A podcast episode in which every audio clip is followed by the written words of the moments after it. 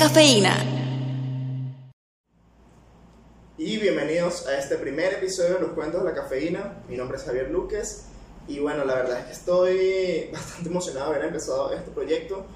Eh, es un proyecto que había estado retardando hace ya bastante tiempo, pero bueno, ya llegó el momento de comenzar eh, esto que va a ser podcast. No solamente podcast, sino que también voy a subir reviews en este, en este canal. Así que pueden empezar a suscribirse, darle me gusta, compartirlo con sus amigos y todo eso. Voy a subir videos todos los martes y jueves, en donde los martes van a ser podcasts y los jueves voy a hacer reviews. Los podcasts pueden escucharlo no solamente por YouTube, sino que también pueden escucharlo por Spotify, por podcast, Google Podcast. Voy a tratar de subirlo por todas esas plataformas. Así que pueden disfrutarlo como ustedes quieran. Yo particularmente soy una persona que me gusta más ver los podcasts, por eso los estoy subiendo también en YouTube.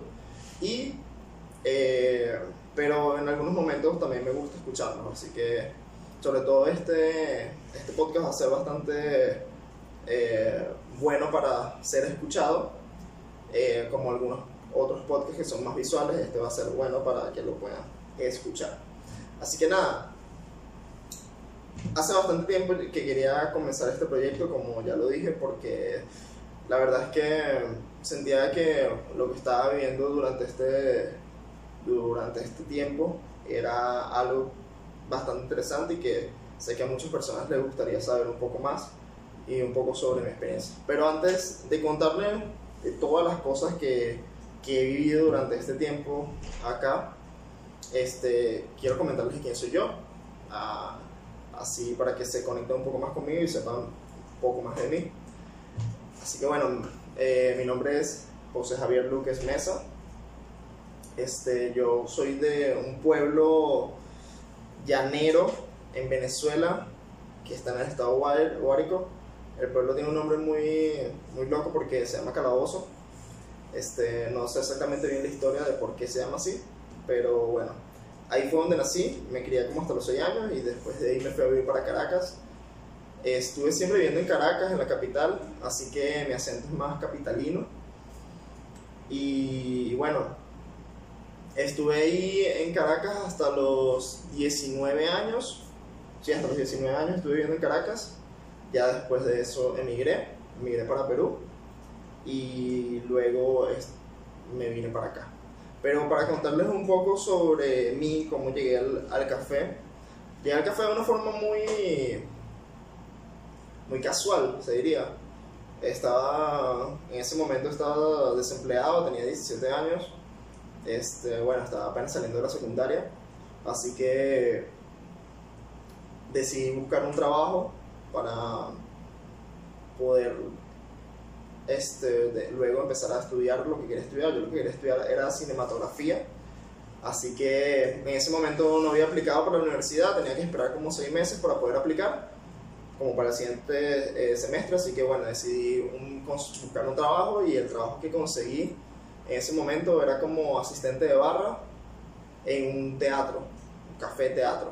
Así que bueno, y fue donde comencé y conocí el mundo del barismo al tener ya experiencia trabajando en barra, decidí luego de eso buscar otro trabajo, este, donde estuve en una cafetería muy cool que se llama Épico, que fue donde pasé uno de mis mejores momentos como barista en Venezuela. Y bueno, de ahí fue que empecé a estudiar, me enamoré más del mundo del café y dije, ¿sabes qué? Olvido la, cinematografía y creo que me voy a dedicar a esto, me voy a dedicar a, a ser barista. Así que bueno, y fue cuando tomé mi decisión, tenía 18 años en ese momento. Y empecé a estudiar más, empecé a hacer más cosas, estudié barismo en la Escuela Venezolana del Café, luego recuerdo que quería hacer, certificarme en lateral grading, pero no pude en ese momento por temas que no tenía dinero. La certificación lateral grading es bastante costosa. Así que bueno, eh, después de eso, se me presentó la oportunidad de, irme a, Perú bueno, fue un lugar que yo busqué también porque veía que había mucha solicitud de trabajo como barista en Perú. Así que dije, bueno, creo que va a ser un lugar donde no me hace falta trabajo. Y decidí irme para allá. Tenía 19 años, había cumplido 19 años como 3 meses antes de irme a Perú. Así que bueno, llegué a Perú y llegué comenzando a trabajar en, en un café-restaurante, bueno, más restaurante, solamente tenía una máquina de café. Y recuerdo que en el tiempo que estuve trabajando hice dos capuchinos, fue lo único que, que hice, estuve trabajando ahí como un mes.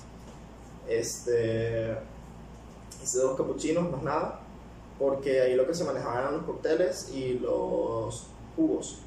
Así que ese era básicamente mi trabajo.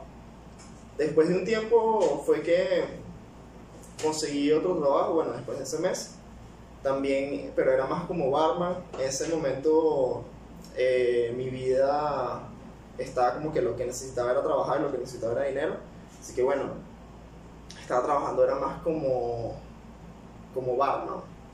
Este, y luego fue que eh, empecé a trabajar en, en una cafetería donde hacía más café, pero era café vegano, así que no utilizaba leche de vaca, sino leches eh, vegetales, que no es igual para nada.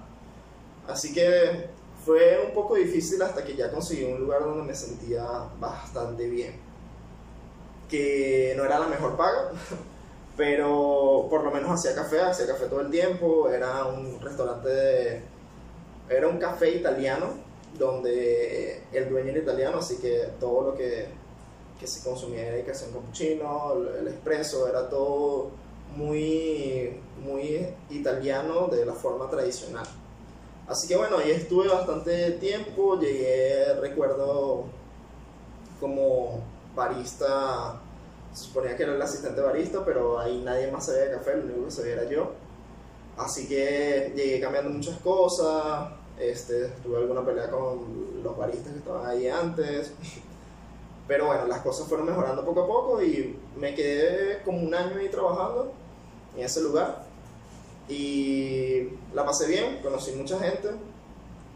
Y conocí más que todo sobre el mundo del café peruano, que no lo conocía mucho. Ellos tenían, tenían café de una parte de, Perú que se llama Chanchamayo. Y conecté un poco más con lo que era el café peruano, cómo, cómo vivían los productores en Perú. Eso fue lo que me ayudó en esa cafetería. Y luego de eso fue que empecé a trabajar en otro lugar que fue el que básicamente me llegó a conocer a la persona que impulsó mi carrera y que me, me metió en el mundo del, café especial, del café especialidad. Así que bueno, en ese lugar estuve nada más dos meses, pero ya con, ahí conocí a una chica que se llama Lili, que su esposo es Francisco García, le mando un saludo a Francisco García, un gran amigo, que él es campeón nacional de, de baristas en, en Perú, el 2016 creo. Y bueno, y él me conectó con, con una persona que estaba abriendo una cafetería de especialidad que iba a abrir, que necesitaba barista, hizo una entrevista, me fue bien, este, y así que bueno, empecé a trabajar con ellos. Empecé a trabajar con ellos, la, la cafetería tenía un concepto bastante chévere, un concepto de especialidad. Ahí fue donde tuve mucho más contacto con lo que fue el café especial, con lo que fue hacer café, este, hacer métodos de extracción, aprender mucho sobre las variedades, sobre los sabores, aprendí a catar. Eh, y recuerdo que cuando empecé a trabajar ahí, fue cuando más estuve metido en las redes sociales. Fue cuando me empecé a copiar de dos amigos, dos grandes amigos que bueno, una de ellas es Ananda y el otro es Harry Café Art. Esto es un. Lo de Harry Café Art es un chiste interno, o bueno, un chiste entre allá de, de lo que él, hace. Este, ellos dos se marketean muy bien en lo que es el tema de, de Instagram en Perú. Y yo estaba tratando de copiar eso porque me parecía que era cool y me parecía que estaba chévere, así que subía mucho contenido en Instagram más que todo está todo el tiempo compartiendo cosas, subiendo posts, eh, haciendo historias. Así que nada, dije, oye, yo quiero, quiero hacer eso. Entonces, en ese momento que estaba en la cafetería especialidad, yo estuve también mucho tiempo investigando, tratándome de rodear con los mejores para así absorber mucho más conocimiento de ellos. Y me fue bastante bien, la pasé muy bien en Perú, a mí me ha encantado Perú. Este, y conocí a muchas personas, muchas personas increíbles, amigos. Eh, bueno, después de, de, estar ya un tiempo trabajando en esa cafetería especialidad, donde básicamente yo estaba ahí como barista líder, que tenía, que estaba más encargado, que estaba más pendiente de muchas cosas. Después de un tiempo, eh, como estaba como estaba haciendo todo eso, lo de subir mucho contenido en redes sociales y todo eso, empecé a tener más, más seguidores. Y empecé como que a, a estar más metido en, las redes sociales. Así que por casualidades de la vida me encuentran unas personas que viven aquí en Emiratos Árabes, me encuentran unas personas que vieron a un barista famoso y se metieron en los seguidores de ese barista famoso y resultaba que ese barista famoso este, yo lo seguía.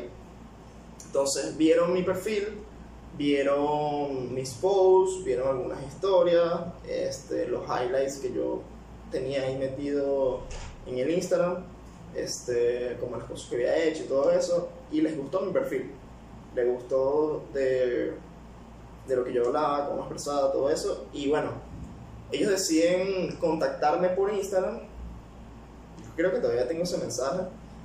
Eh, lo voy a mostrar, se los voy a mostrar acá, lo voy a poner aquí, si puedo. Les voy a mostrar el mensaje, que eso fue en el 2019, fue, recuerdo que fue un domingo de mayo, lo recuerdo muy bien porque fue el Día de las Madres, fue un segundo domingo de mayo, no recuerdo exactamente el día, pero sé que fue un domingo de mayo. Eh, ellos me escribieron, yo veo el mensaje, me meto en la locación porque tenían ahí la locación, no tenían ningún post, solamente dos posts con lo que era el logo. Este, yo me meto, veo todo eso, dónde queda la locación, porque no sé exactamente dónde era, pero cuando veo, dice Emiratos Árabes, y cuando veo bien, estaba el lugar que da a una hora y media, una hora y 27 minutos, algo así, de Dubai Así que dije, oye, o sea, me están, me están llamando un café que se encuentra a una hora y media de Dubái. Y yo, por supuesto, me emocioné, fue como que muy loco todo eso. Yo le respondo al instante y le digo, sí, claro, este, estoy bastante interesado, les puedo mandar mi CV, les puedo mandar mi currículum, todo eso. Y ellos me dicen, bueno, sí, dale, perfecto. Ese mismo momento me hacen una llamada, me hacen una, una llamada en inglés, un acento muy extraño el que tienen ellos acá. eh, Así que yo les digo, bueno, perfecto, llámenme. Mi conocimiento en inglés era bastante básico, pero podía hablar, ya había trabajado con muchos turistas en, en Perú y entonces tenía como que podía establecer una conversación algo corta. Así que bueno, cuando ellos me llaman, la comunicación, bueno, el acento de verdad me costaba mucho entenderlo, así que ellos me dijeron, mira, te vamos a escribir por WhatsApp y me escribieron por WhatsApp, me hicieron una entrevista donde me preguntaron muchas cosas técnicas, me, me preguntaron cosas sobre variedades, este, me preguntaron sobre recetas, sobre diferencias en sabores. Y lo bueno es que en ese momento me sentía bastante preparado, me sentía bastante bien porque había hecho varias activaciones, varias cosas cool en la cafetería donde trabajaba, así que también me habían vuelto un miembro de, de la este, Community Specialty Coffee, que era, bueno, es una comunidad todavía, todavía existe, en donde ellos hacían catas de café eh, quincenal en cafeterías de Perú. En un momento lo llegaron a hacer en esa cafetería donde trabajaba. Este, y bueno, yo trataba de ir a todas las catas y así con ellos aprendí a catar, aprendí a, reconocer como que esas diferencias que tienen los cafés entre lo que son los cafés de, de Sudamérica con los de África. Ahí fue la primera vez donde probé un café de Kenia, donde probé un café de, de, Etiopía. Este, y bueno, eso también yo me sentía bastante confiado en ese momento. Así que bueno, respondí todas las, las preguntas que me hicieron, las respondí bastante bien, les gustó Eh, me pidieron unos videos, me acuerdo que unos videos fue haciendo arte latte y otro de ellos fue haciendo un B60. Me tenía que explicar, tenía que decir por qué se llama B60 y todas esas cosas. Y estaba bastante eh, familiarizado con eso, pero no estaba familiarizado con explicar todas esas cosas en, en inglés.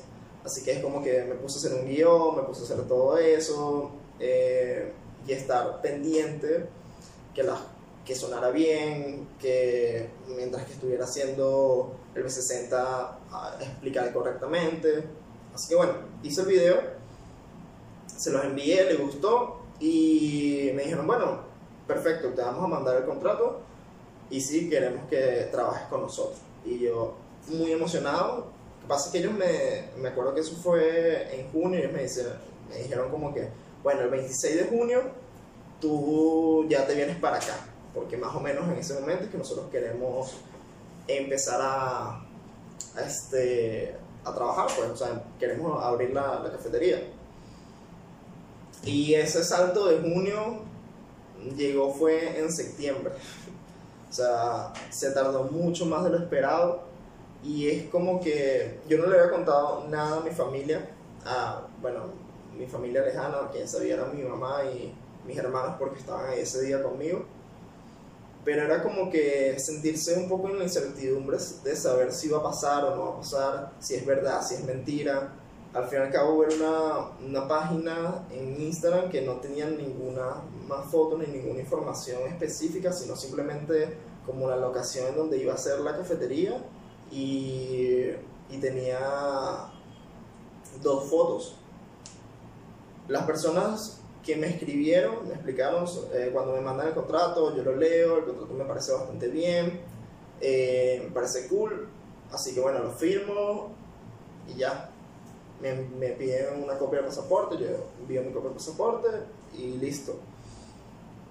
Así que bueno, solamente tocaba esperar y ellos me dijeron estaremos en contacto contigo. Pero era como que toda esa incertidumbre también en las horas en las que podíamos hablar era un poco difícil porque son nueve horas de diferencia de aquí a Perú en los horarios, entonces como que ellos están, ellos están amaneciendo aquí y nosotros nos estamos acostando, o bueno, bueno, yo me estaba acostando en ese momento cuando, cuando vivía en Perú. Es o sea, era un poquito difícil tener comunicación con ellos. Así que me estaba viendo un momento de mucha incertidumbre de, saber o si en realidad iba a pasar o no iba a pasar o, o qué, porque muchas personas, yo me creía tampoco de decirle a muchas personas ni de contarle porque podría era como hacerme sentir mucho más inseguro y decir, eso no, eso es mentira, eso este, te van a llevar para otro tipo de trabajo, eso no pasa, eso, eso es una mentira, te van a joder. Así que yo dije, ¿sabes qué? Yo no voy a contarle a nadie, no voy a decir absolutamente nada, no quiero como que me quiten esa ilusión. Y quien lo sabía era mi mamá y mis hermanos. Este, así que bueno, lo que hice fue tener paciencia. Recuerdo que hablé con una persona ella me dijo, ten paciencia, que las cosas van a pasar cuando tengan que pasar y vas a ver que sí va a pasar, sí va a pasar, pero solamente ten paciencia. Así que dije, bueno, voy a tener paciencia, voy a estar tranquilo.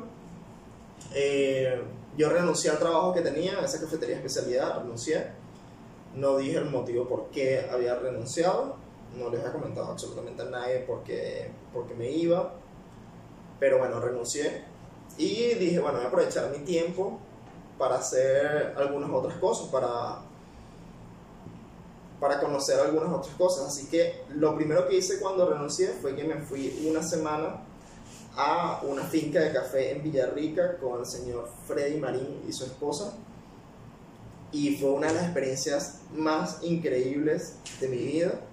La pasé genial, conocí demasiado. Yo me fui por tres días y terminé quedándome allá una semana. No llevaba suficiente ropa ni nada, pero fue una experiencia increíble. Así que luego de volver a eso, dije voy a buscar un trabajo part-time mientras espero, mientras todo esto pasa. Y tuve la oportunidad de trabajar con Freddy Marín, donde yo, yo, donde yo vendí su café, él tenía una marca de café que se llama Quiero Café. Así que vendí su café Este, lo estaba ayudando con eventos, lo estaba ayudando con cosas. La verdad es que me sentía muy bien en ese momento. Este, estaba más que todo trabajando en eventos, trabajando en algunas cositas así, trabajos que me salían, sobre todo en, eventos de café, en ferias. Conseguí un trabajo part-time en una cafetería que se llamaba, o bueno, se llama eh, Violet Café Lab, eh, una cafetería muy cool, que ahorita también son tostadoría, un saludo a ellos. y, y bueno, en el momento que yo dije, yo me voy a ir, y yo sé que me voy a ir, fue cuando mis jefes de acá actualmente, ellos ya me empezaron a pagar, ellos me empezaron a mandar dinero desde acá este, para asegurarme que yo iba a trabajar con ellos. Entonces me mandaron dinero, me mandaban, como decir, un sueldo mínimo en Perú, que son unos 300 dólares aproximadamente, 320, algo así. Eso era lo que me mandaban como, como sueldo, como para que yo esperara, y eso pasó durante tres meses, que fue finales de junio, julio, agosto y, y principios de septiembre hasta cuando yo me vine. O sea, tuve cuatro pagos de ellos mientras que estuve esperando. Cuando ellos me empezaron a pagar, yo dije, o sea, sí, de, verdad me voy a ir. Me voy a ir. Una persona, unos dueños de cafetería no le van a estar pagando a cualquier persona para eh, que sea mentira o para no traérselo. Así que dije, bueno, perfecto, yo me voy a ir. Me, me puse, me quedé más tranquilo después de eso. Así que lo que dije fue, bueno, voy a disfrutar este tiempo acá y prepararme, prepararme a estudiar más inglés, eh, conocer todo lo que pueda de café. Así que eso fue lo que hice. En ese momento me puse a hacer muchas cosas de, de, de tostado, aprender mucho más sobre tostado, estaba catando más, estaba muy metido en eso y nada, también disfrutando lo más que pudiera con mi familia durante ese rato que se pasó muy rápido después. Me acuerdo que el día que me escriben, me escriben de un momento a otro y me dicen, mira, Javier, mándanos por favor tu, eh, tu pasaporte, porque te vamos a hacer la visa.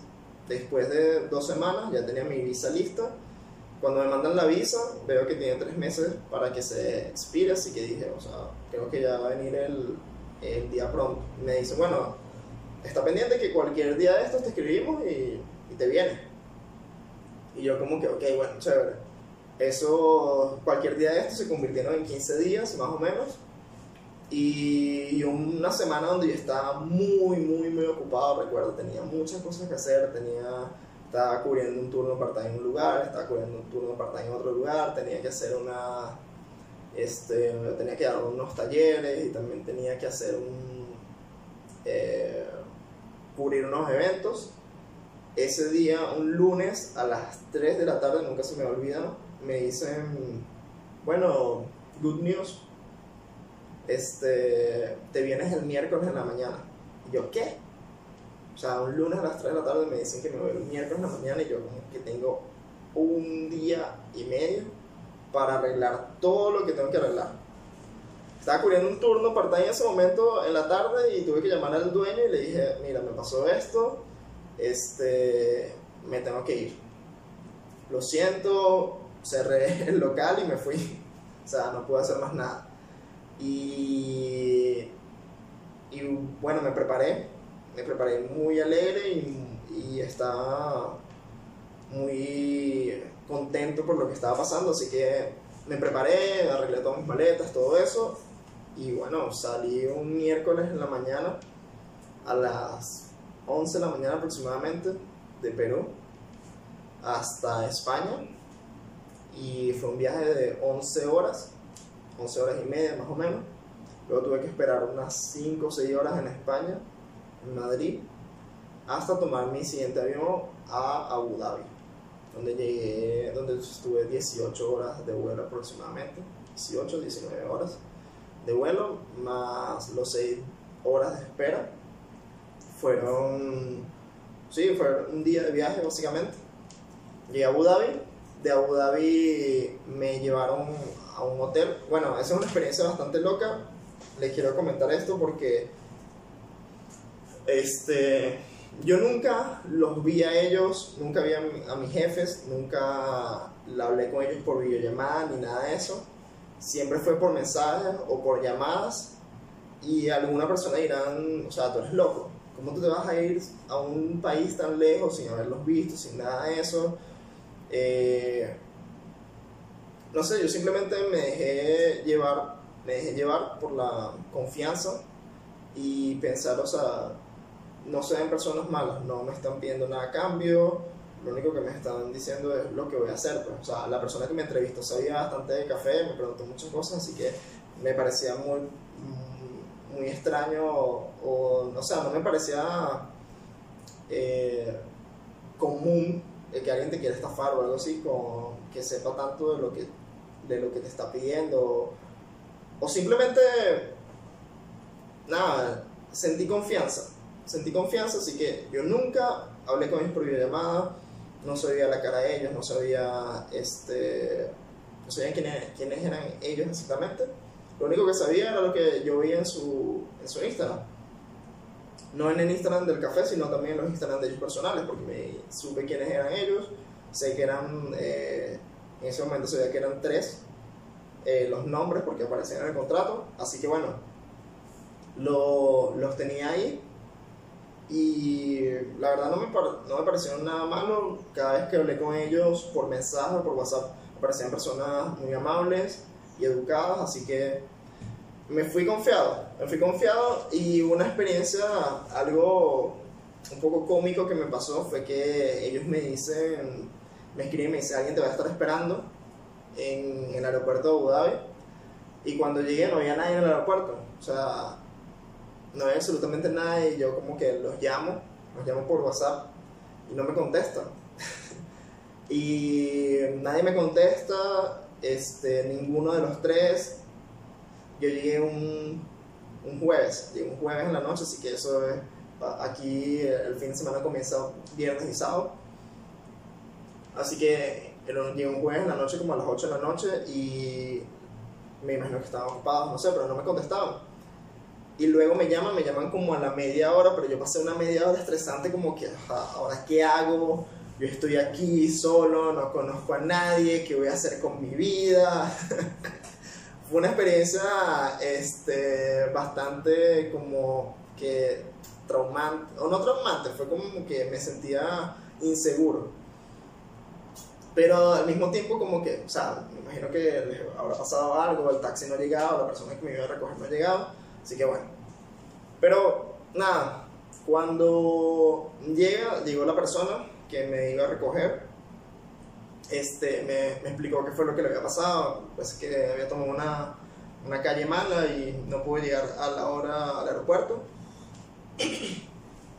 Así que bueno, cuando llega, ya yo me siento más tranquilo. Este, era una persona que no hablaba mucho inglés, es de Pakistán. Así que la comunicación con él era un poco difícil. Cuando llego al hotel, me hospedé en un hotel en Dubai, el Ibis, donde me iba a hospedar por... Eh, se suponía que me iba a hospedar por dos días, pero me terminé quedando cuatro. Así que llegué ahí, al hotel. Eh, les muestro mi pasaporte, y todo eso, mi reservación, bla, bla, bla. Al parecer había un problema con la reservación Así que tuve que llamar otra vez a, las personas que, que, me trajeron, mis jefes ahorita. Ellos acomodaron todo y bueno, estuve en, estuve en ese hotel por cuatro días, un hotel bastante cool. Y llegó el día en donde iba a conocer a mis futuros jefes. Y fue al siguiente día, eh, me vi con ellos por primera vez y fueron personas muy amigables siempre, hasta el día de hoy, han sido personas muy amigables, me llevo muy bien con ellos, con los tres, aunque no los veo tanto. Eh, trabajar aquí, las personas que trabajan aquí son, se la pasan eh, mucho tiempo ocupadas, sobre todo los que son locales, ellos son árabes, los tres son árabes. Eh, me comentan de cómo fue que me encontraron y todo eso, me comentan qué es lo que iba a hacer, me muestran el lugar del siguiente día me muestran absolutamente todo y yo me siento muy contento, me siento increíblemente bien. Y digo, o sea, recuerdo que en el 2019 mi meta principal era irme al país. Y era, y era no irme solamente de Perú, irme para Chile, a otro lugar, sino era como que yo quiero irme a un lugar donde no hablen mi idioma, donde sea una cultura totalmente diferente y donde yo pueda aprender muchas cosas, donde pueda aprender, por ejemplo, que no hable mi idioma, que, yo, que me fuerce a tener que perfeccionar este, un, un idioma nuevo y donde tenga que aprender cosas nuevas. Y bueno, yo lo pedí y el mundo me lo mandó así, me dijo, toma, tú querías este cambio, toma el cambio. y ha sido un cambio para bien en muchas situaciones muchas cosas y un cambio para bien, de verdad. Mi experiencia aquí ha sido increíble. Yo tengo un año y nueve meses. Sí, estamos en agosto ahorita. No, más de un año y nueve meses. Un año y once meses. Cumplo dos años en, en septiembre, desde que llegué acá. Eh, y la verdad es que toda la experiencia que he tenido ha sido increíble.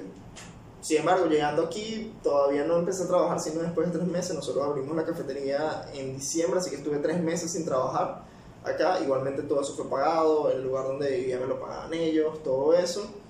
Así que no me tuve que preocupar por, por nada durante ese tiempo. Y más bien salíamos, me llevaron a conocer los lugares acá. Fui para eh, The Palm, que es la, la isla artificial que parece una palma.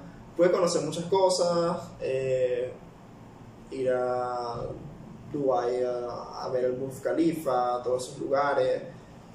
Y la verdad es que toda la experiencia que he tenido acá con ellos ha sido increíble. Es, incluso con mis compañeros, con mis compañeros, tuve dos compañeros de Filipinas, tengo una uh, actualmente porque uno de ellos se retiró.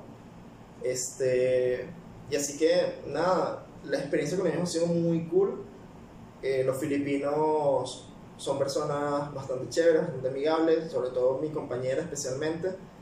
Yo me llevo muy bien con ella y bueno, ya les contaré un poco más y en algún momento ella estará acá con nosotros y bueno, haremos ese día un podcast en inglés para que eh, ella pueda participar. Y nada, la verdad es que toda esta experiencia ha sido muy cool, ha sido muy chévere. He conocido muchas cosas, he conocido muchas personas. Eh, conocí a, mi novia también, actualmente, que ella también es barista, tuvo una experiencia muy similar a la mía. Y bueno, actualmente estamos viviendo juntos, eh, trabajamos cerca, no trabajamos juntos, pero trabajamos en lo mismo y nos hemos estado apoyando y, y ha sido ha sido una montaña de emociones en muchas cosas porque también abrimos y llegó el COVID. Fue un tiempo bastante difícil con el COVID acá porque llegó fue después de tres meses de haber abierto, así que no hubo muchas ventas, nosotros seguimos abriendo, yo durante toda la, yo estuve trabajando durante toda la pandemia, solo que menos tiempo, lo bueno que puedo decir de mis jefes es que nunca hubo un tema de bajar los salarios, nunca hubo un tema de, de, nada. Ellos este, no les parecía justo, nada de eso. Ni hubo un tema de cerrar, nada, nada de eso. Pero, como les comento, ha sido una montaña de emociones.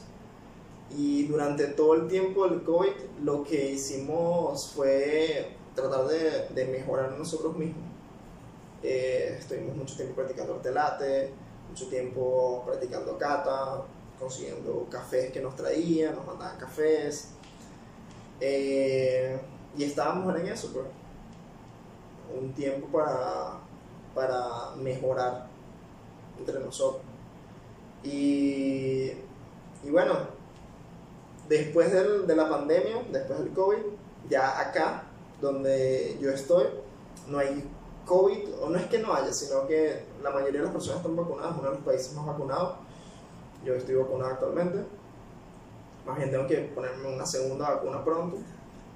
Eh, así que en todos los lugares están abiertos, los bares, muchas cosas. Quizás el, donde hay más prevención es Abu Dhabi, pero en el Emirato que yo estoy, que se llama Ras Al ya no tanto, es más tranquilo. Eh, y bueno, el COVID básicamente se ha ido, se ha desaparecido, la gente no habla mucho de COVID, unas personas que le han dado, pero seguimos utilizando mascarillas, sigue habiendo este, lugares donde te miden la temperatura, te todo, pero no tanto como antes. Y bueno, ya se puede atender personas adentro, se puede, se puede, este, se puede hacer actividades, se puede hacer competencias. Eh, y bueno, la verdad es que, como les comento nuevamente, mi experiencia aquí ha sido, ha sido muy buena, ha sido muy cool, me encanta me encanta eh, este país en la forma de trabajo. Me gusta mucho, me gusta donde trabajo, lo que hacemos, eh, qué hago ahí, porque ahí soy básicamente el que está controlando lo que es el tema de calidad, calidad en el café, calidad de servicio. Esa es mi, esa es mi tarea principal. Así que todo el tiempo estoy con eso que me estoy este, proyectando aprender cosas nuevas, hacer cosas nuevas.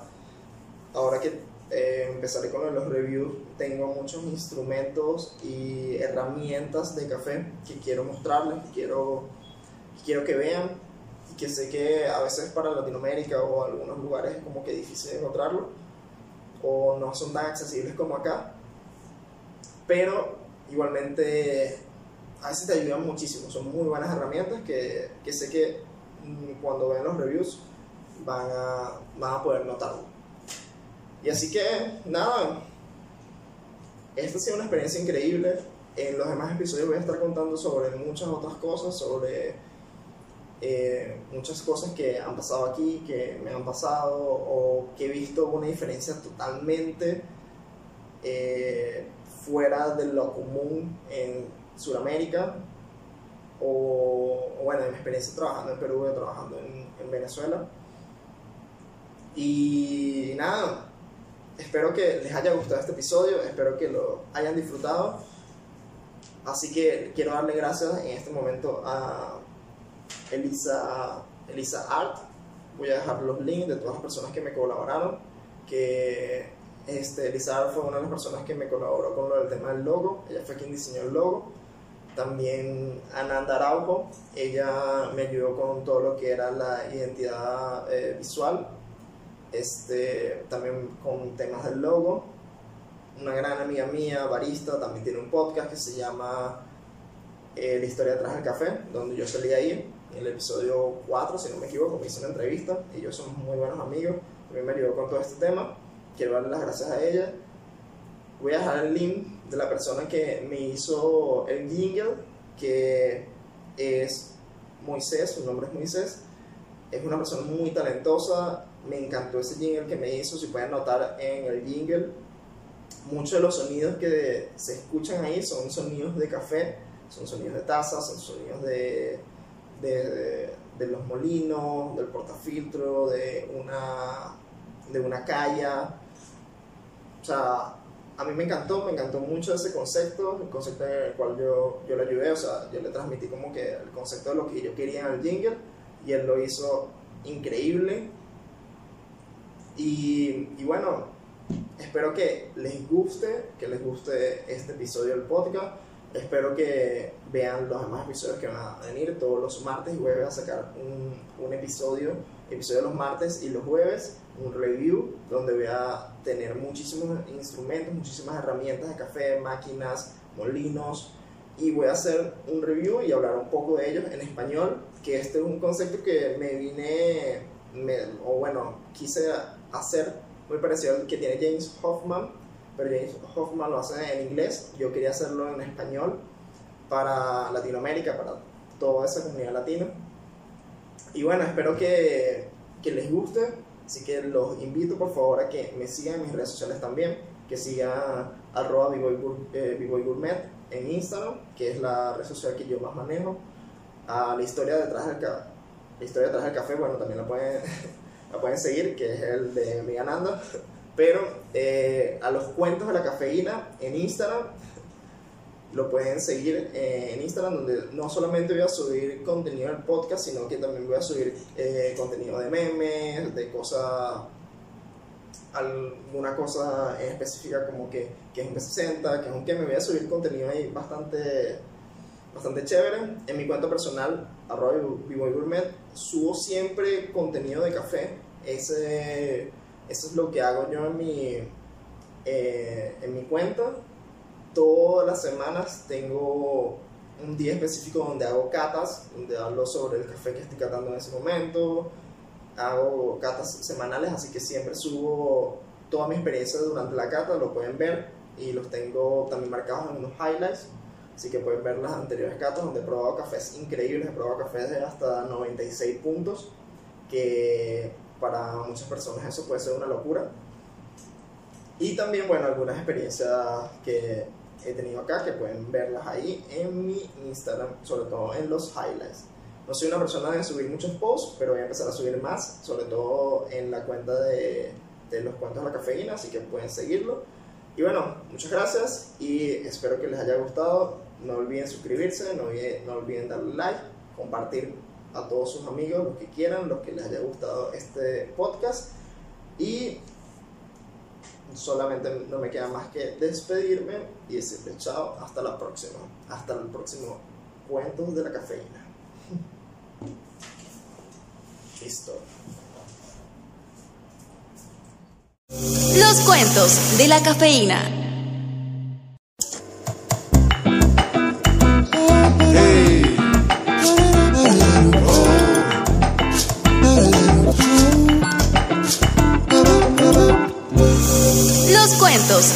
Cafeína. Bienvenidos otra vez a este segundo episodio de los cuentos de la cafeína. Mi nombre es Javier Luques y bueno, espero que les haya gustado el primer episodio. Eh, estuvo un poco largo, bueno, fueron 40, 40 minutos más o menos. A mí particularmente me gustan los podcasts súper largos, mientras más largo mejor para mí. Eh, pero creo que ese tiempo es un tiempo chévere, es un tiempo bueno para, para empezar un podcast. Así que hoy quiero hablar de un tema que algunas personas se, se lo deben preguntar y deben decir, o sea, estás en un país que tiene muchísimo poder adquisitivo, tiene muchísimas este, cosas en tecnología, en, en estructuras me imagino que las cafeterías deben ser una locura ya. Y, bueno, hoy vamos a hablar de eso.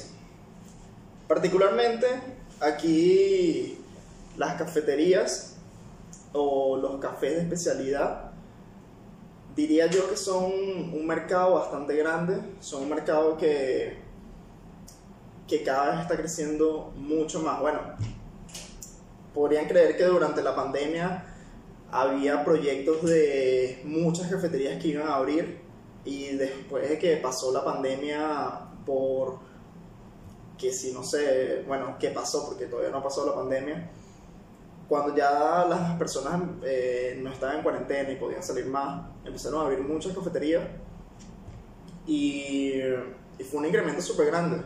Aquí particularmente donde yo estoy, que es como un diríamos yo que es un pueblo o es un emirato que está, es una ciudad pequeña, este, empezaron a abrir muchas más cafeterías, o sea, hubo mucha más demanda y son cafeterías de especialidad.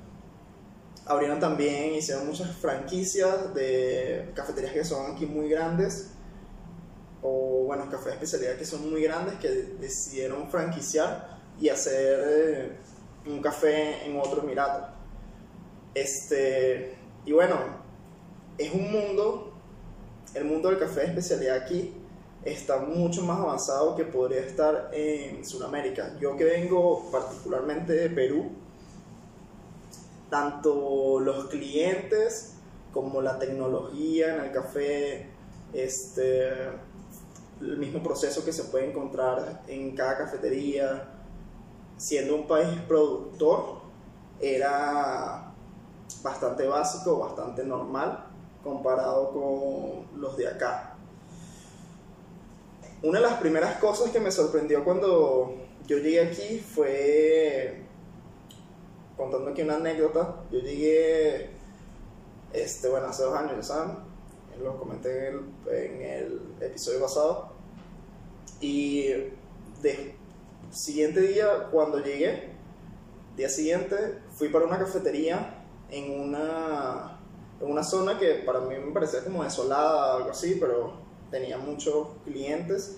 Y de la, de la primera cosa que me sorprendió cuando llegué aquí fue que los baristas y los mesoneros, los meseros, los azafatos, iban a atenderlos afuera e iban, eh, e iban a atenderlos afuera directamente en el carro.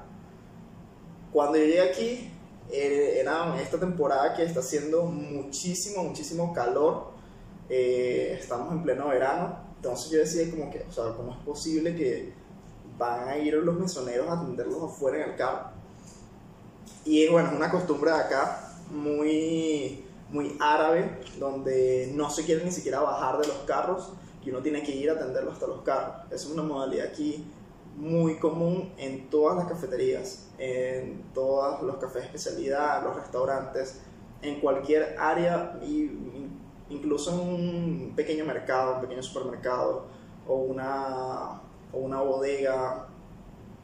Todo este tiene ese tipo de modalidad que a mí me sorprendió y me pareció un poco raro y extraño al principio. Eso fue una de las primeras cosas. Y la siguiente, en esa primera cafetería que, que fui, la primera café de especialidad que fue aquí, eh, ahorita no recuerdo el nombre, pero fuimos a buscar el, la persona que iba a ser mi compañero en ese momento de trabajo. Este, lo fuimos a buscar para allá y lo primero que vi fue la variedad de orígenes que tenía. En esa cafetería tenían dos orígenes, era uno de Brasil y uno de Etiopía eh, yo había probado café de Etiopía y había, probado café brasilero en Perú. Así que bueno, pedí un B60, la máquina que tenía, una máquina que no había visto nunca en Perú, una Sanremo, creo que Racer. Este, y bueno, la infraestructura, la infraestructura, todo, o sea, todas las cosas que estaban ahí, cómo era, todo era como muy tecnológico de cierta forma y era diverso, o sea, tenían un, este, como que ambiente bastante diverso y eso que nada más trabajaban tres personas en ese lugar, tres o cuatro personas. Así que bueno, dije, o, todas las cafeterías deben ser así o, o, o bueno, me imagino que, que deben ser mejores o no sé. Entonces, esa fue la primera cafetería que fui a visitar. Ahí probé un un café de, Etiopía, un B60, está bastante rico. Y luego de eso, fui al día siguiente al centro comercial más grande del mundo, que es el Dubai Mall. Y ahí fue cuando me encontré con las cafeterías de especialidad o cafeterías, cafeterías comerciales de especialidad. ¿Por qué lo digo cafeterías comerciales de especialidad? Porque son unas franquicias que ya son grandes, pero manejan tanta, tanta cantidad que el café deja de ser de especialidad. Este, ¿Por qué digo eso? Porque digo que el café deja, de ser de especialidad porque ya la calidad no es la misma. O sea, no es la misma de una, de una cafetería con, con tanto flujo como el que tiene eso, porque se convierte ya como un tipo, eh, no sé, como restaurante café donde el café es igual de importante, pero la calidad ya no es la misma. Ahí es cuando llego a, a, esa, ese tipo de cafetería eh, comerciales de especialidad, la llamaría yo, que fue una de esas, fue Cupagawa. Cupagawa es una cafetería así, comercial de especialidad. Lo primero que vi fue una máquina increíble eh, de tres grupos, no recuerdo qué marca era, este, eso fue lo primero que vi, con cinco molinos.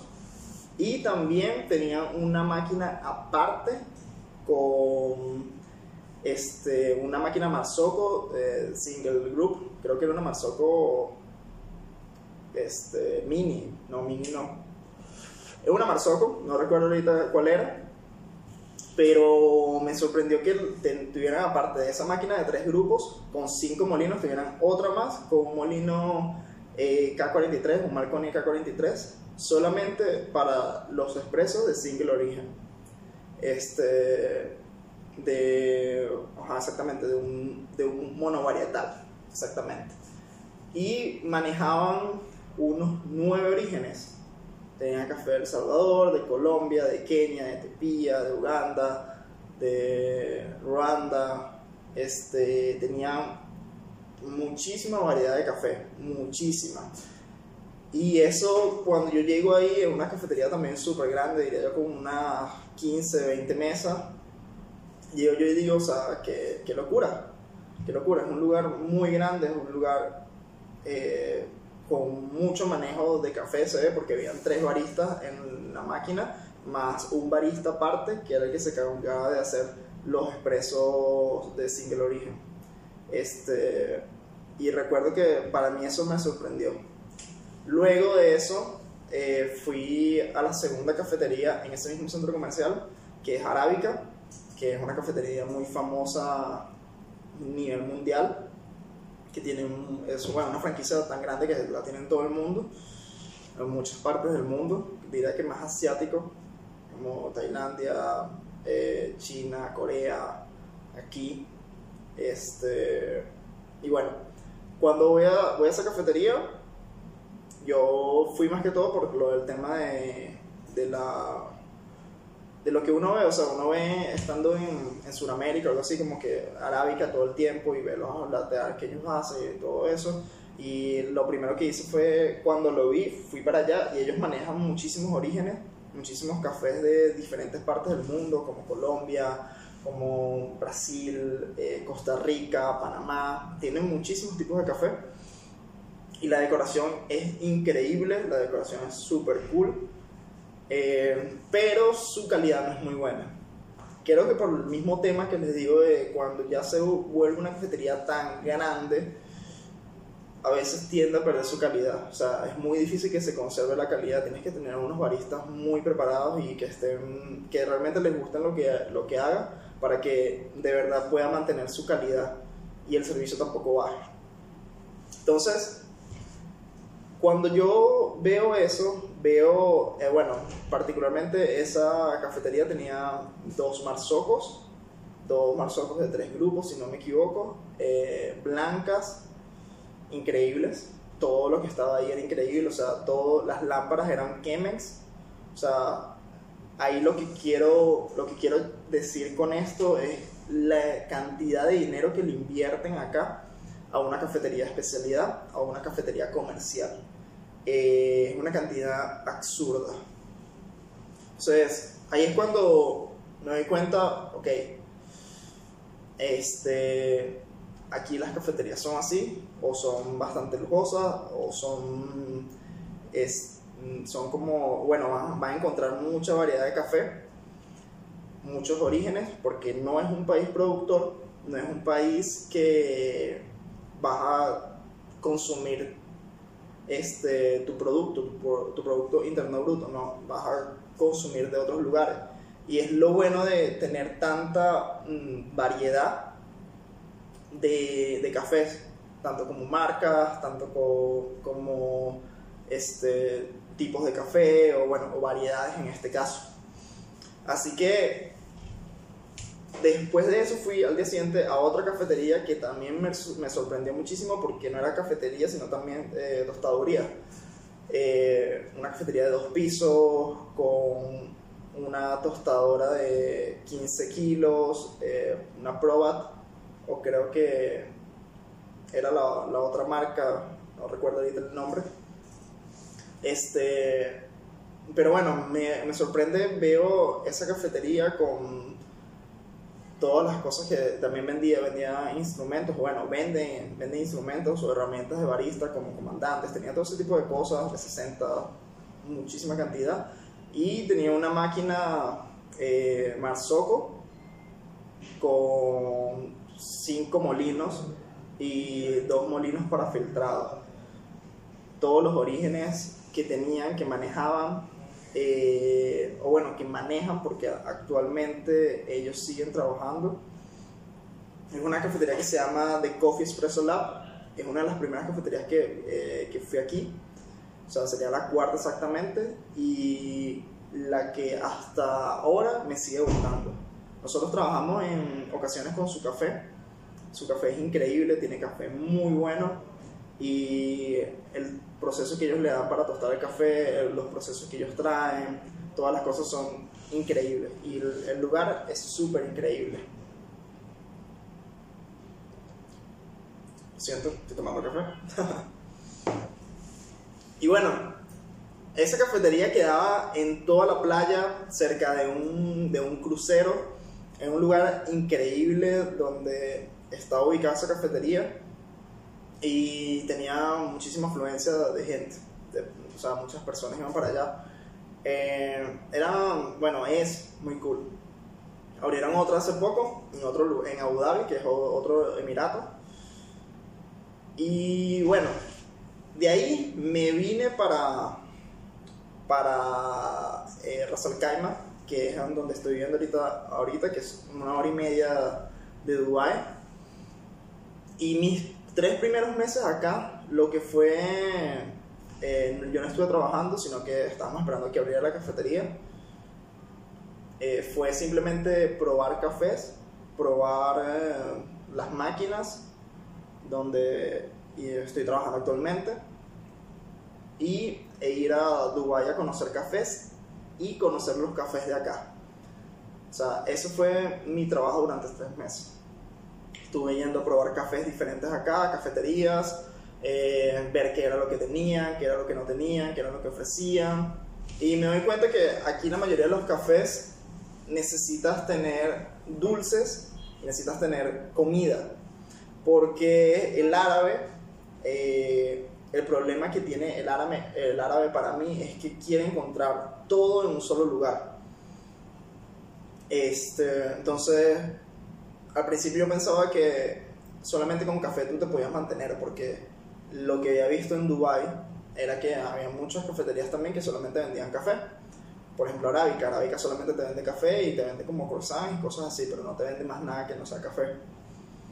Eh, pero cuando llego acá me doy cuenta que es diferente, es diferente. Aquí las personas quieren como que todo en un solo lugar. Y muchas muchas cafeterías no tienen eso, muchas cafeterías solamente ofrecen lo que es dulces, eh, algunos tipos de desayunos súper sencillos como tostada, el açaí, que aquí es muy famoso, y, y te ofrecen el café, que es lo que es lo que ellos se enfocan. Pero llego acá y cuando empiezo a hacer mi ruta cafetera en el lugar donde estoy, lo que veo es que tienen las máquinas. Veo las máquinas y me doy cuenta que la mayoría utilizan Victoria Arduino. Yo en Perú y en Venezuela había visto una cafetería que tuviera Victoria Arduino. Y, y entonces me doy cuenta de la cantidad de dinero que le invertían a esa, a esa cafetería sobre todo en los instrumentos, los implementos. La mayoría de las personas utilizan Akaya, utilizan Marconi, eh, tienen, tienen su Victor Arduino con eh, B60 de buena marca, los B60 Hario específicamente, eh, con todo, o sea, con todos los instrumentos habidos y por haber y también que ofrecían un café de muy buena calidad. Algunas, no todas. Entonces, al, al yo darme cuenta de eso,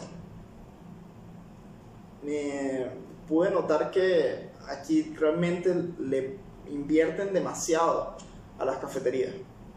Le invierten muchísimo. Y no solamente en café o máquinas o instrumentos no, sino a todo el establecimiento, las mesas, que haya juegos, eh, los mismos mostradores, pantallas, puede haber pantallas táctiles en alguna, puede haber muchísimas cosas en una cafetería que quizás podríamos notar nosotros que son a veces innecesarias, pero ellos eh, lo utilizan, o sea, quieren hacer las cosas muy lujosas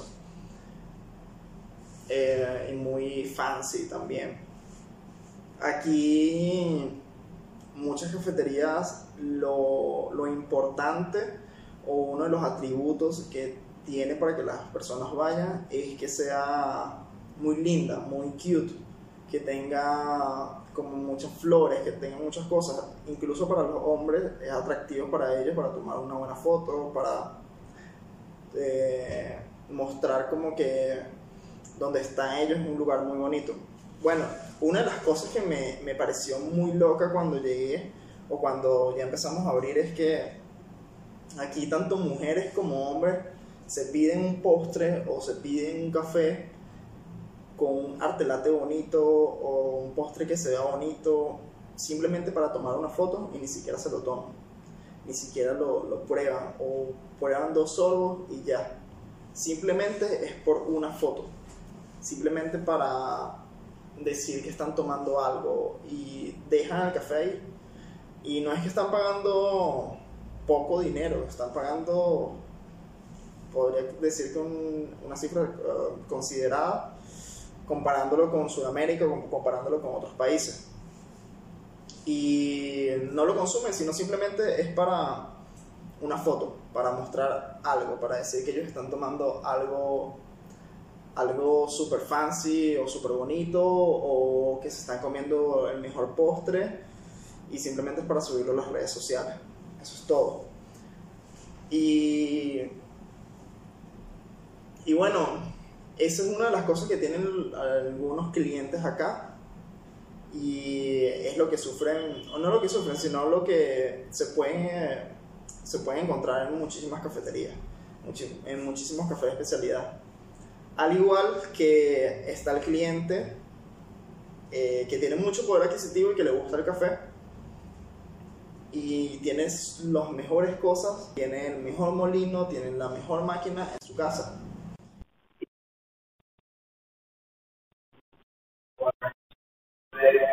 que vaya utilizando, a veces son muy cordiales contigo, un poco de cosas, pero dependiendo también de nacionalidad, que eso es algo muy importante acá. Eh, la verdad. Y es un poco porque yo que soy latino, a los latinos aquí los tienen muy en alto. Cuando digo muy en alto es que al ser latinos, que no haya tanto, tantos acá, es como muy exótico de cierta forma que un latino esté aquí y quieren sacarte conversaciones, quieren hablar contigo, les parece algo raro, les parece algo extraño que estés por aquí tan lejos, cómo llegaste acá, te preguntan y eh, de cierta forma eres especial. Así que tener también un barista latino o un, una persona que atiende, un, mesonero latino en este lugar, en este país, Emiratos Árabes, es un plus para ti. Primero les pagan más, realmente les pagan más a los latinos que a veces a, a los asiáticos que llegan acá de Filipinas, de Tailandia, de, de Nepal, eh, los mismos hindús, aquí hay muchísimos hindús, y bueno, y africanos también. Podría decir que al latino le pagan mucho más, de, o le pagan una, una cantidad considerada a lo que le podrían pagar un asiático o un, un este, africano que está como más cerca, están, bueno, están más cerca eh, relativamente, que se encuentran en el mismo continente o continentes cercanos. Pero eso también es como un plus para ti y, un plus como barista. A mí me pasa que hasta ahorita me siguen preguntando que de dónde soy y por mi acento. Mi acento no es como el de los filipinos o no es como el de los el, el de los africanos. Entonces se dan cuenta que no soy de ninguno de esos dos lugares y me preguntan ¿de dónde eres? Y yo bueno soy de Venezuela. Mucha gente no sabe dónde está Venezuela. eh, preguntan, o bueno, mucha gente ni siquiera sabe dónde está Colombia o Brasil. Preguntan, piensan que están en África a veces. O sea, como que les hace falta un poco de cultura. o geografía, saber un poquito más de geografía, pero bueno, eso ya es otra cosa. Eh, pero eso sí es muy importante en las cafeterías, qué nacionalidad tengas. Porque aquí, bueno, en las cafeterías o en algunos cafés piensan que la mejor nacionalidad que da mejor atención son los filipinos. Y puedo decir que no, que no es así, que los filipinos no dan la mejor atención y los africanos tampoco dan la mejor atención ni nada de eso. No es cuestión de ser racista o de simplemente decir que los filipinos no hacen las cosas bien, no hacen su trabajo bien, pero sí es algo notable aquí. Eh, a los africanos y a los filipinos los contratan mucho acá en las cafeterías o en los cafés porque son mano de obra barata, realmente. Eh, ellos le pueden decir que les van a pagar un poco menos todo eso, y ellos lo pueden aceptar porque vienen de países que son muy, muy pobres y ellos aceptan lo primero que, que puedan. O algunas de, de esas compañías, o bueno, algunas compañías ya trabajan directamente con algún tipo de compañía que se encuentre en esos países nativos, el cual los traen, les pagan todas las cosas, todos los papeles y todo eso, pero no le ofrecen un salario alto, sino que le ofrecen un salario bajo. Eh, entonces es muy común encontrar a filipinos, encontrar a africanos, que también se puede decir que su atención y todo eso, o cómo trabajen, o el mismo interés que tengan por aprender sobre el café y todo eso, no sea tan, tan notable o, o no sea de la mejor manera porque también están recibiendo muy poco dinero y no se deben sentir a gusto. O no se deben sentir cómodos o se deben sentir mal por el mismo el mismo trato que pueden recibir aquí algunos algunos filipinos algunos hindúes algunos pakistaníes algunos asiáticos en general por simplemente el hecho de ser, de ser asiático eh, pero sí es muy importante eso por una cafetería porque a muchas personas eh, les gusta a veces que los, no quiero ser atendido por un filipino o, me gusta o, bueno el que tengas un latino o una persona de un país extraño muy lejano eh, que esté aquí trabajando como barista o algo así de cierta forma va a ser atractivo para los clientes simplemente por el hecho de de conocer a una persona o hablar con ellos y, y, que le preguntes, o sea, ¿de dónde eres tú? ¿Tú eres, tú eres de Rusia o eres, o eres de dónde? ¿O eres americano? Simplemente por ese hecho ya va a ser un atractivo para la cafetería. Hablando un poco más sobre el café, el café en sí. Cuando empezamos a abrir la cafetería me di cuenta que el café que íbamos a utilizar no era un café normal, era un café especial, bastante especial. Eh, y íbamos a trabajar con algunas marcas. La primera marca que tuvimos aquí fue The Bar, que Sasa Chesti creo que colabora con ellos, si no me equivoco, es una marca alemana de, de Berlín, de una tostadoría allá, que trabaja con variedades y con orígenes muy buenos, su café es muy bueno, la verdad. Y esa fue como una de las primeras marcas que empezamos a trabajar acá. Eh, además de trabajar también con un café de Corea, que su nombre se llama mm, Alegría, es una tostadoría eh, en Corea. Nosotros empezamos a trabajar con esas tostadorías, que fue The Bar y, y Alegría. Y y primero era como que algo extraño, como que, mira, estamos trabajando con tostadoría que está en otros países y que nos están mandando cafés súper buenos, con una variedad increíbles y con un puntaje bastante alto. Nosotros en eso nos caracterizamos, donde, donde yo trabajo. Y pude notar que muchas cafeterías hacían lo mismo. Trabajaban con marcas como Gardelli, trabajaban con, con marcas como 90 Plus por ejemplo, ahorita esa es una de las marcas que está más de moda acá, 90 Plus.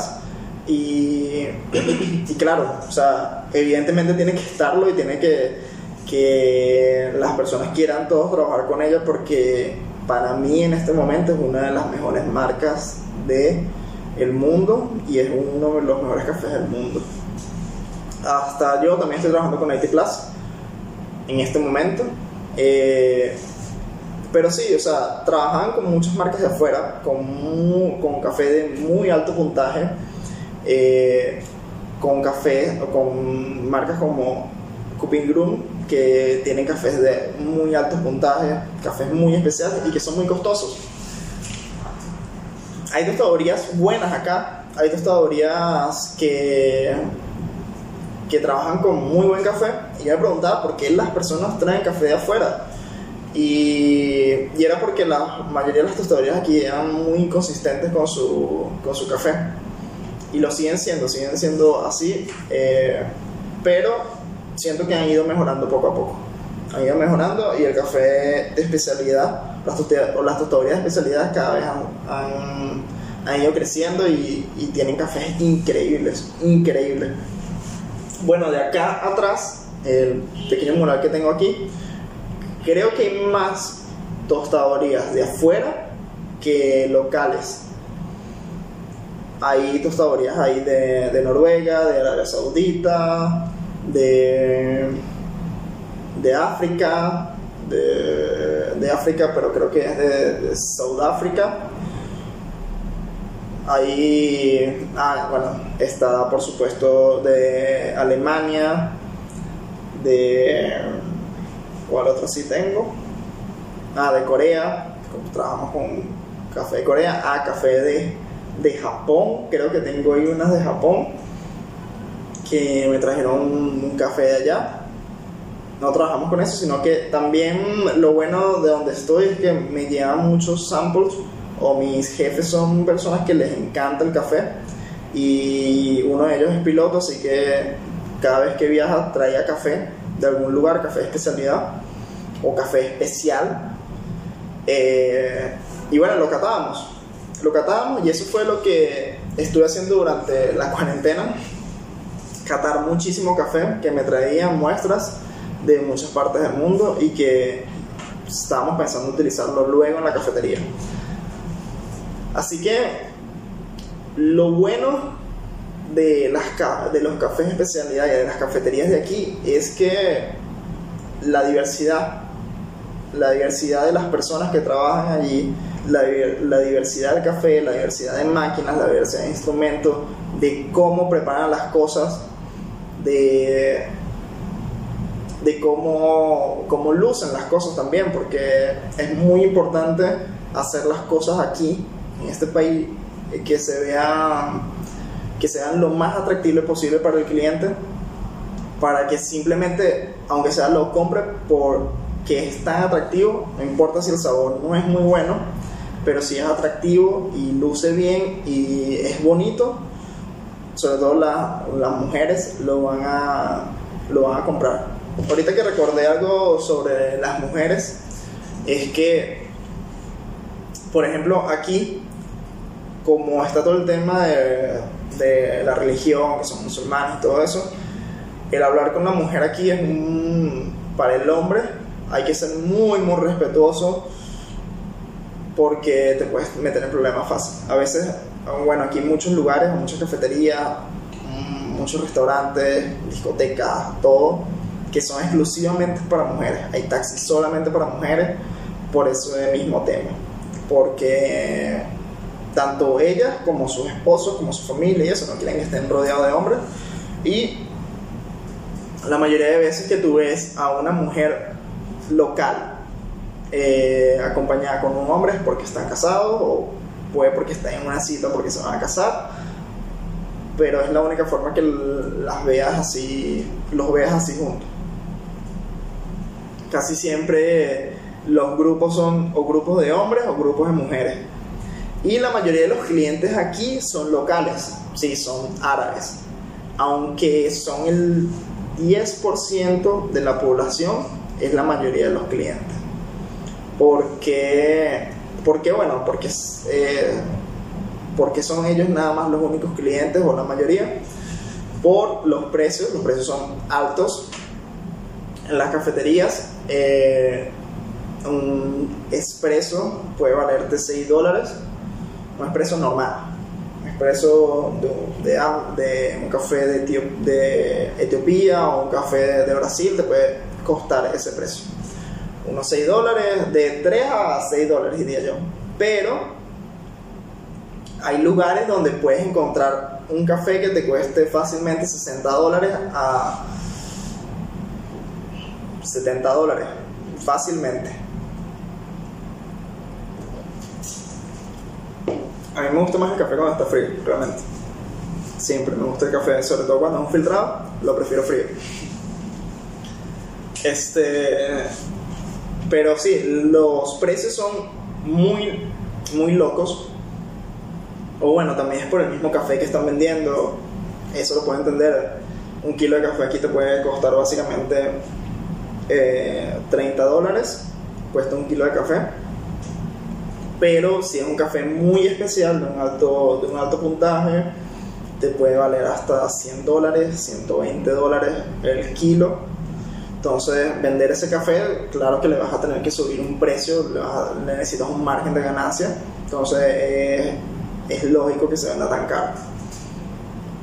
Pero es como que extraño, o sea, por eso la mayoría de los clientes van a ser locales, porque una persona que te gane un sueldo normal acá, que son unos mil dólares, un poco menos, tú vas a decir, o sea, yo no voy a gastar 60 dólares en un café. O sea, prefiere irse y tomarse un café en otro lugar. Y resulta siendo que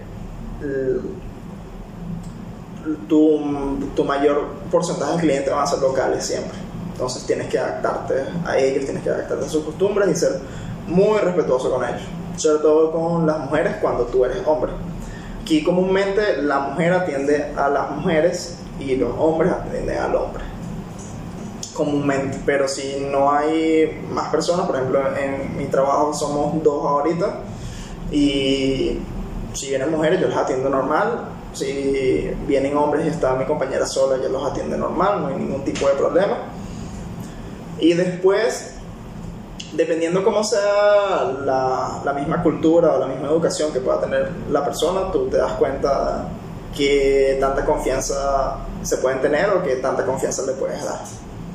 Pero hay que estar muy pendiente, hay que ser muy respetuoso, hay que estar muy, muy activo o muy precavido porque te podrías ganar un problema fácilmente por la misma cultura y como son los árabes acá. Eh, así que las cafeterías aquí lo más atractivo son eso, son las cosas caras y los lujos. Así que incluso una cafetería que no vende, que vende muy poco café, que no es especializado en café, que simplemente es una, o puede ser un restaurante, un mismo restaurante que lo que vende es solamente comida, más que todo, tiene una máquina súper cara. Tiene una Victoria Arduino que pueden sacar que si 10 cafés a la semana allí. No sacan mucho. Eh, y te tienen tres o cuatro orígenes con tienen con unos molinos Victoria Arduino, eh, con unos con un molino EK43, o sea, todo es súper lujoso. Es súper lujoso y eso es lo más importante. Mientras más, eh, más fancy o más llamativo se ve el local o el lugar donde, donde está ubicada la cafetería, va a ser más atractivo para el cliente así no ofrezcas el mejor café del mundo. Y eso es lo que nosotros en la cafetería donde yo trabajo hemos tratado de, de quitar o hemos tratado de cambiar eso porque nosotros tenemos una cafetería que es, bonita, es todo como que en forma, bueno, tiene todas las cosas como de, de madera y todo eso, pero no es algo tan llamativo o súper lujoso como puedo verlo en otras cafeterías. Algo normal, igualmente tenemos una máquina, unas máquinas muy buenas, tenemos, nosotros trabajamos con eh, de la corte, tenemos dos, dos, máquinas de la corte La Mina, que son muy buenas, tenemos también tres orígenes, bueno, tres orígenes casi siempre. Eh, los que están en Tolva, porque tenemos tres molinos grandes, tres eh, mitos, eh, más un molino aparte para filtrados y otros orígenes que se cambian, nosotros particularmente los cambiamos cada mes, cada mes tenemos cafés diferentes, que no todo el tiempo eso pasa aquí en las cafeterías porque el cliente común la mayoría te va a pedir un café o de Etiopía o un café de Brasil, porque es lo que están acostumbrados. Pero ya nosotros trabajamos con cafés de mucha más especialidad.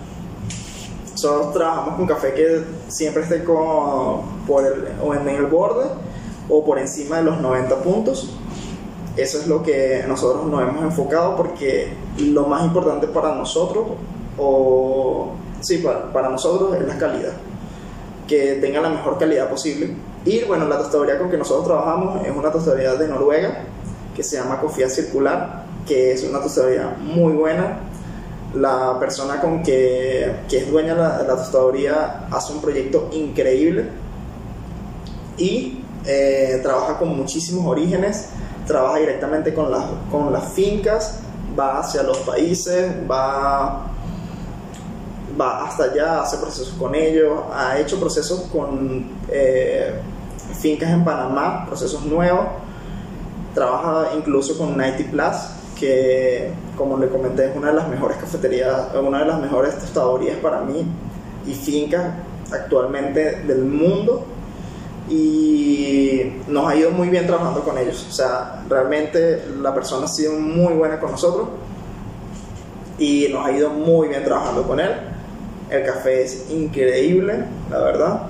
Y bueno, si lo pueden ver aquí, creo que, ajá, bueno, esta parte de acá, todos esos son los cafés que hemos obtenido, son, y creo que hay más también, solamente que no tengo mi, eh, no los tengo todos acá.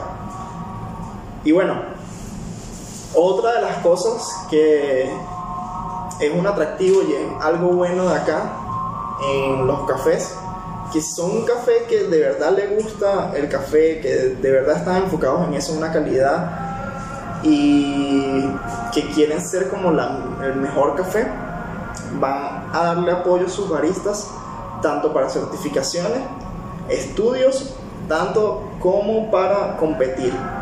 Hay muchas competencias de café acá y las competencias son totalmente diferentes y que pueden ser en países suramericanos o en algunos otros países porque no tienen tantos recursos.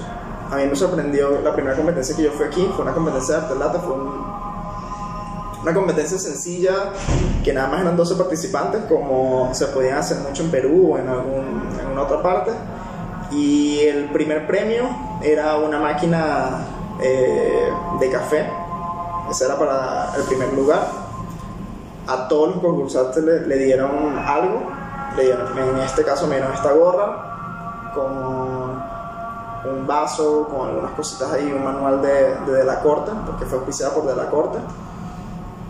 Y además que el lugar en donde era era un hotel 5 estrellas, con comida gratis para todos, para todas las personas que estuvieran ahí, tanto los participantes como los que estaban viendo ese el, esa competencia fue el 14 de febrero del 2020. Fue una competencia increíble, la pasé muy bien, conocí muchas personas. Y además, los jurados que trajeron, eh, uno de ellos es Chiara Bergonzi, que ella es campeona de arte latte, no recuerdo en qué año. Y, y creo, y era un chico de Brasil que ahorita no recuerdo, pero sé que él es embajador del, de, de, café, embajador del SCA, que él es suramericano, bueno, de, de, Brasil.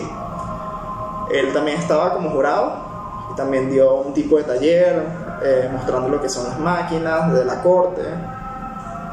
Así que me doy cuenta y lo primero que veo es, o sea, estaban dando una máquina de la corte era la de la Corte Estudio, que estaba valorada en unos 3.500 dólares y ellos estaban dando como primer premio. O sea, ese era el, el auspicio. O sea, así de grande para una, competencia, para una competencia pequeña, una competencia de 12 personas, que estaba haciendo auspiciada por una sola marca. Me pareció increíble, me pareció que el poder adquisitivo que se veía era bastante grande. y bueno, la segunda competencia que íbamos a participar, iba a participar eh, mi novio y yo, no, no asistimos porque tuvimos un problema, pero igualmente los, o sea, daban transporte libre, daban comida, el primer premio era mil dólares, el segundo premio era 800, el tercer premio era 600, más otras cosas que te daban, o sea, no solamente era eso, sino que te dan instrumentos, te dan B60, te dan cosas. Así que era otra, o sea, era otra locura, era algo totalmente diferente, te podías dar cuenta de, de todo el apoyo que también se, se veía en las competencias. Y los dueños, los, este, los dueños, las personas que están muy metidas en el mundo del café, aportan y van y están muy pendientes y dan sesiones de foto gratis y apoyan con dinero, apoyan con todo. Y es algo que no se encuentra en Sudamérica, lamentablemente porque todavía no creen mucho, diría yo, en el café especialidad. Así que es una lástima que eso no pase tanto en Sudamérica como pasa aquí y es muy común que pase. Venían muchas competencias después de esas dos que les mencioné. Tanto los campeonatos nacionales, aquí se hace campeonatos nacionales de brewing, de, de de barista, arte latte, sobre todo el arte latte aquí es muy, muy importante, o sea, es muy llamativo. Y hacen los throwdown, hacen bastante. Ahorita actualmente creo que no están haciendo tanto por lo mismo tema del COVID, pero sí cuando llegué estaban haciendo como que muy, muy constantemente. Y lo bueno es que en muchas cafeterías, en muchos cafés hay bastante apoyo de los dueños. Porque al fin y al cabo eso lo va eso va a incentivar también a los clientes a que vayan. Porque van a ir a donde está el ganador de esta competencia. O van a ir a que lo atienda el ganador de la competencia nacional de baristas o de brewing. Y eso también es algo bueno para el café y por eso tienen apoyo de los dueños apoyo total en, en todo lo que necesites, en el café, en el, transporte, la comida, todo eso. Así que bueno, lo que más me gustaría o lo que sería es que en algún momento pase eso también en, en Sudamérica o en América. Pero tú como barista que quieres hacer eh, otras cosas, que te quieres quieres trabajar en un lugar donde haya mucha diversidad, tanto como el café, donde tengas la oportunidad de tener muchísimos instrumentos o trabajar con las mejores máquinas, trabajar con, con todo lo bueno, de cierta forma, este es un país donde vas a encontrar lo que sea y todo va a estar al alcance de tu mano y accesible. Incluso para las tostadorías, las máquinas de tostados tienen las mejores máquinas de tostado de 15 kilos.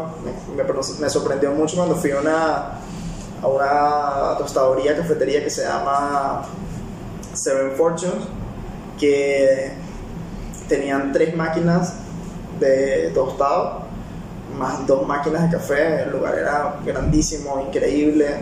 O sea, un laboratorio aparte en esa misma cafetería lugar muy, muy cool.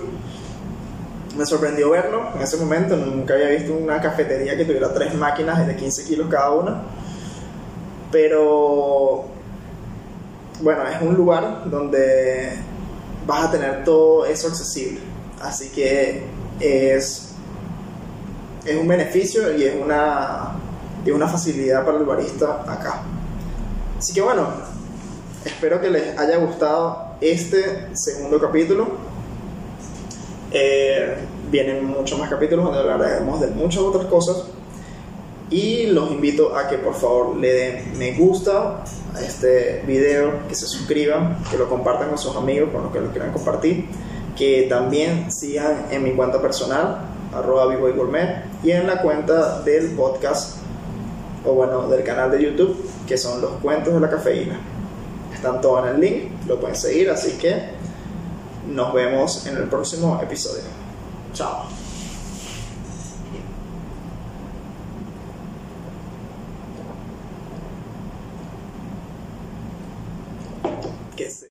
Los cuentos de la cafeína.